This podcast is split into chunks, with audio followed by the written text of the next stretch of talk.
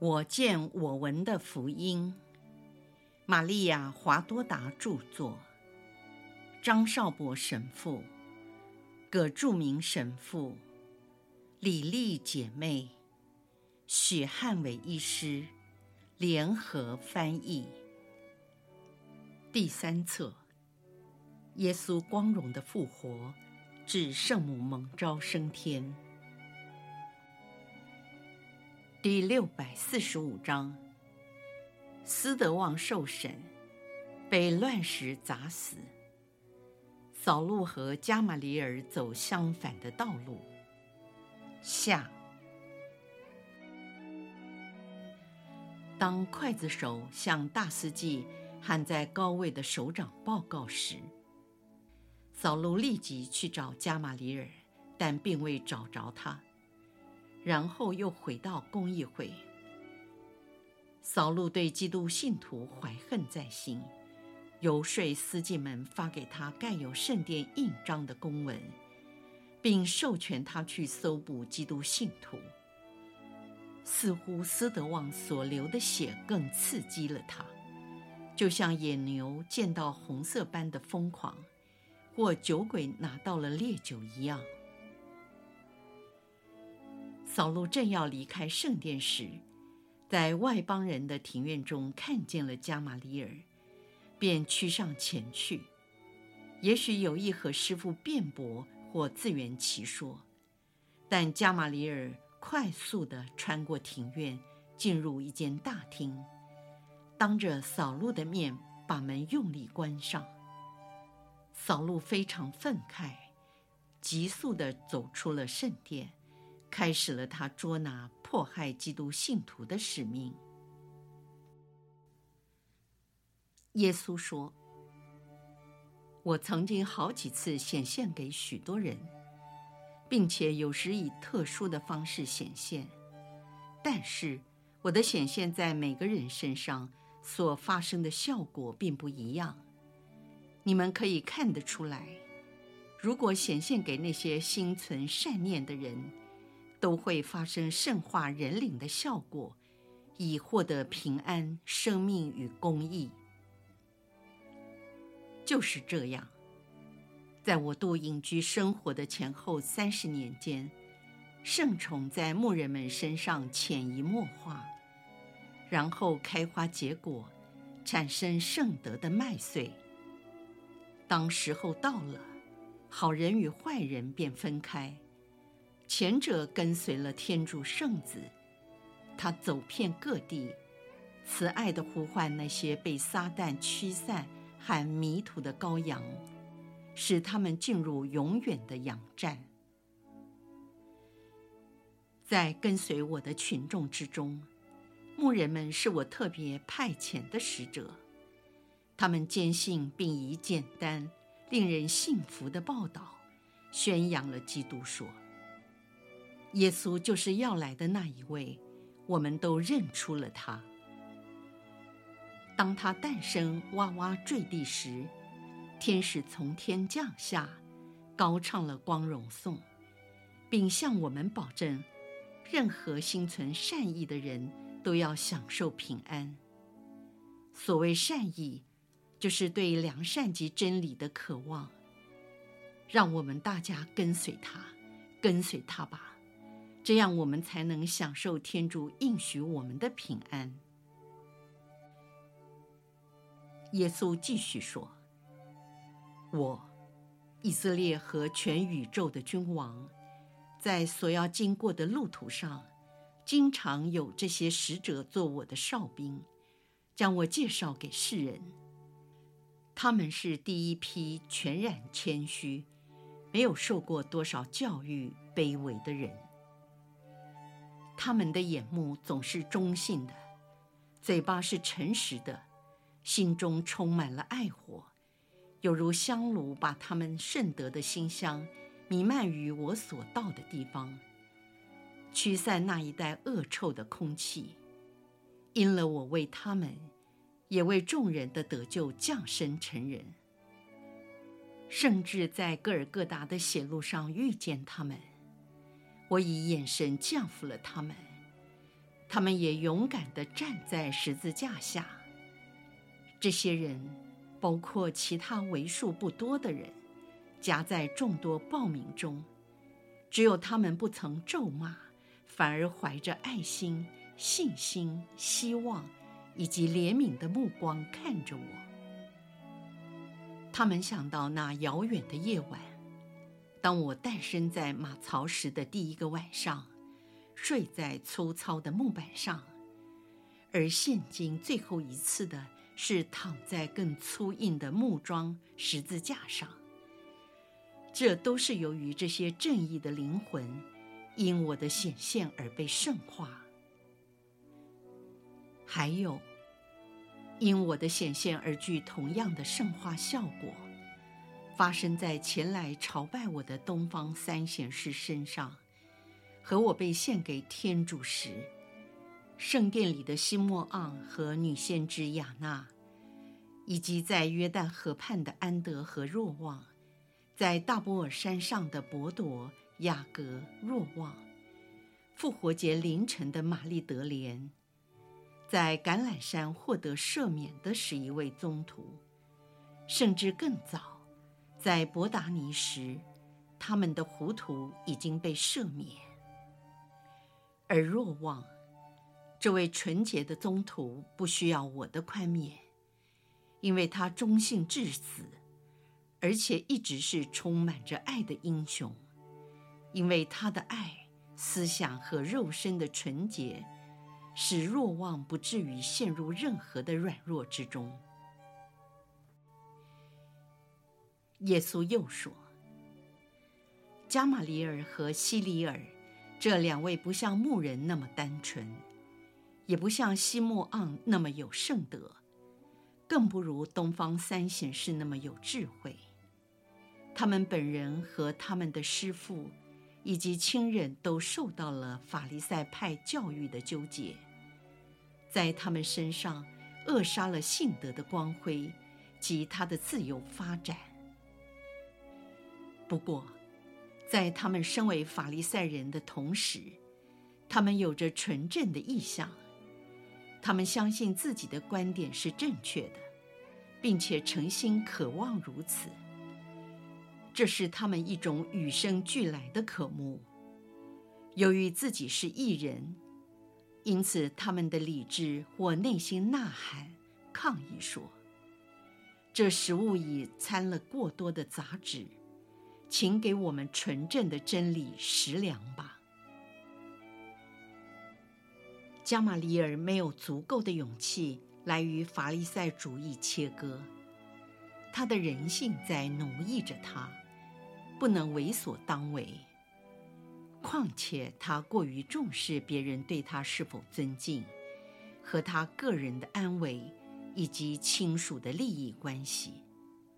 为了这些原因，他没有及时认出天主在自己的子民中经过，并且没有好好利用天主赐给每个人的智慧和自由意志，来争取真正的幸福。只有在他多年来等待的征兆出现之后，才将他征服，并煎熬着他，使他不断地感到内疚，且唤起他对基督的认知和成就思想的改变。他在经过一段长期旧我与新我之间的挣扎之后，才从一位错误的导师。改变成为一位神圣真理的门徒，这是因为经师法利赛人和教师们早已歪曲了天主法律的本质和精神，扼杀了出自天主简单而光明的真理，取而代之的是一大堆人为的诫命，其中绝大部分都是错误的，只为他们个人的利益设想。耶稣继续说：“在皈依的历程上，加玛里尔并不是唯一优柔寡断的人，还有阿里马特亚的若瑟及尼科德摩，都缺乏斩钉截铁的精神。他们没有立刻放弃犹太教多年的教导和习俗，而公开地拥抱真道。他们每次去见耶稣，总是瞻前顾后，偷偷摸摸，就怕被犹太人看见。无论在他们郊外的别墅，都好像是偶然遇见了他，或在博达尼拉扎路的家中。他们知道那里比较安全，犹太人也大都有所顾忌，因为他们知道罗马方面对过世的拉扎路的父亲德奥斐罗相当尊重，而若瑟和尼克德摩在行善上都比加玛里尔优先和敏锐，就如在圣周五，他们竟有勇气做了恻隐之心的善举。然而，你们正在阅读的人要特别注意加玛里尔正确的意向。为了这意向，他心中产生了正义感，因而被这种超然的力量所浸透。至于扫路，则完全不同。在邪恶势力爆发的时刻，他与师父加玛里尔面对善与恶。正义与邪恶之间，必须做出选择时，他的意向已被邪魔所迷惑。知善恶术直立在每一个人的眼前，把他那最讨人喜欢、美得令人着迷的恶果呈现在他们眼前。同时，那条古蛇撒旦在翠绿的树丛中。发出那动听如夜莺欺骗人的声音，来施展他诱骗的能力。被诱惑的人是天主创造的万物之灵，他具备理智及一个有自由意志的灵魂，懂得辨别善恶，也知道在许多善与恶的果实中，只能拣选善的果实。而不应拣选恶的果实，因为恶果使人灵受到伤害，甚至失去幸福的永生。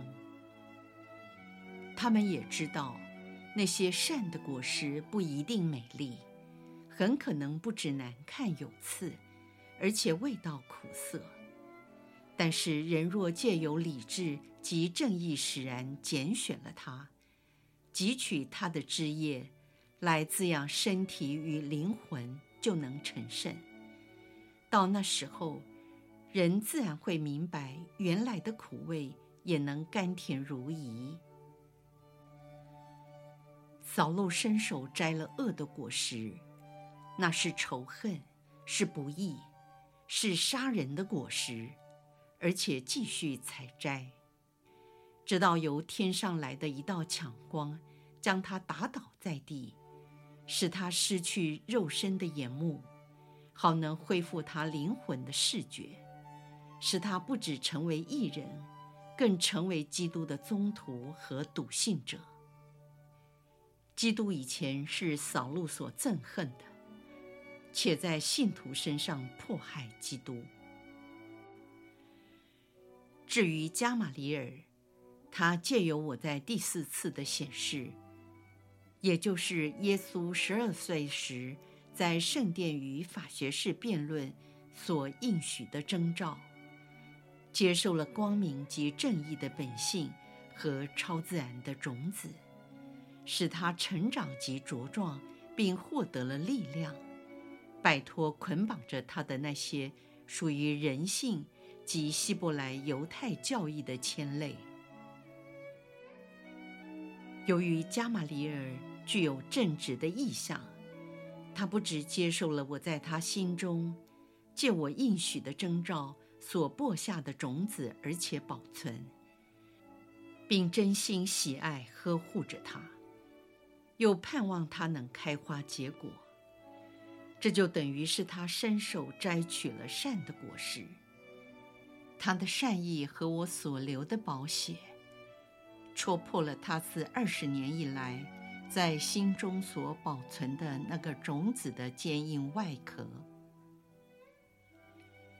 在圣周五，当我吐出最后的一口气时，发生了大地震，圣殿里至圣所的帐幔裂开，整个耶路撒冷城可怕的地震摇撼了几次。这就是加玛里尔二十年来所等待的征兆。因此，那时，他一颗有如磐石般坚硬的心也一同被震碎了。他来到加尔瓦略山顶，向我大声疾呼，表达了他最诚挚的渴望和痛悔。那时，我肉身的耳朵已经听不到他了，可是我天主性的灵魂听得清清楚楚。他扑倒在十字架的脚前。以后，在宗徒及其他优秀的门徒们宣讲的光照之下，以及斯德旺首先血流如注致命后，加玛里尔心中的那颗种子便扎了根，长成大树，开了花，也结了果。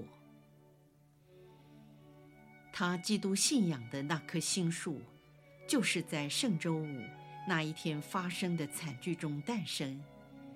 那惨剧使他所有老旧的树木都倒了下去，连根拔除，消失无踪。从那一天开始，加玛黎尔基督信仰的新树和圣德逐渐地生长起来，挺直地立在我的眼前。虽然过去那么多年他没有了解我，然而他已获得了我的宽恕。因为他所表现的正义，就是没有参加判决我和斯德旺死刑的案件。由于加玛里尔诚心渴望做我的门徒，成为真理和光明之子，也获得了天赋和圣化之神的降福，因此他的渴望也变成了事实。对他。不需要像对扫路一样使用非常手段。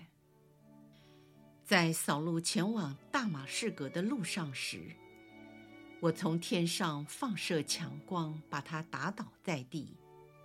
为自负及傲慢的扫路，只有用我的那种方法，才能使他回归正义、爱德、光明和真理，以及天上永远光荣的生命中。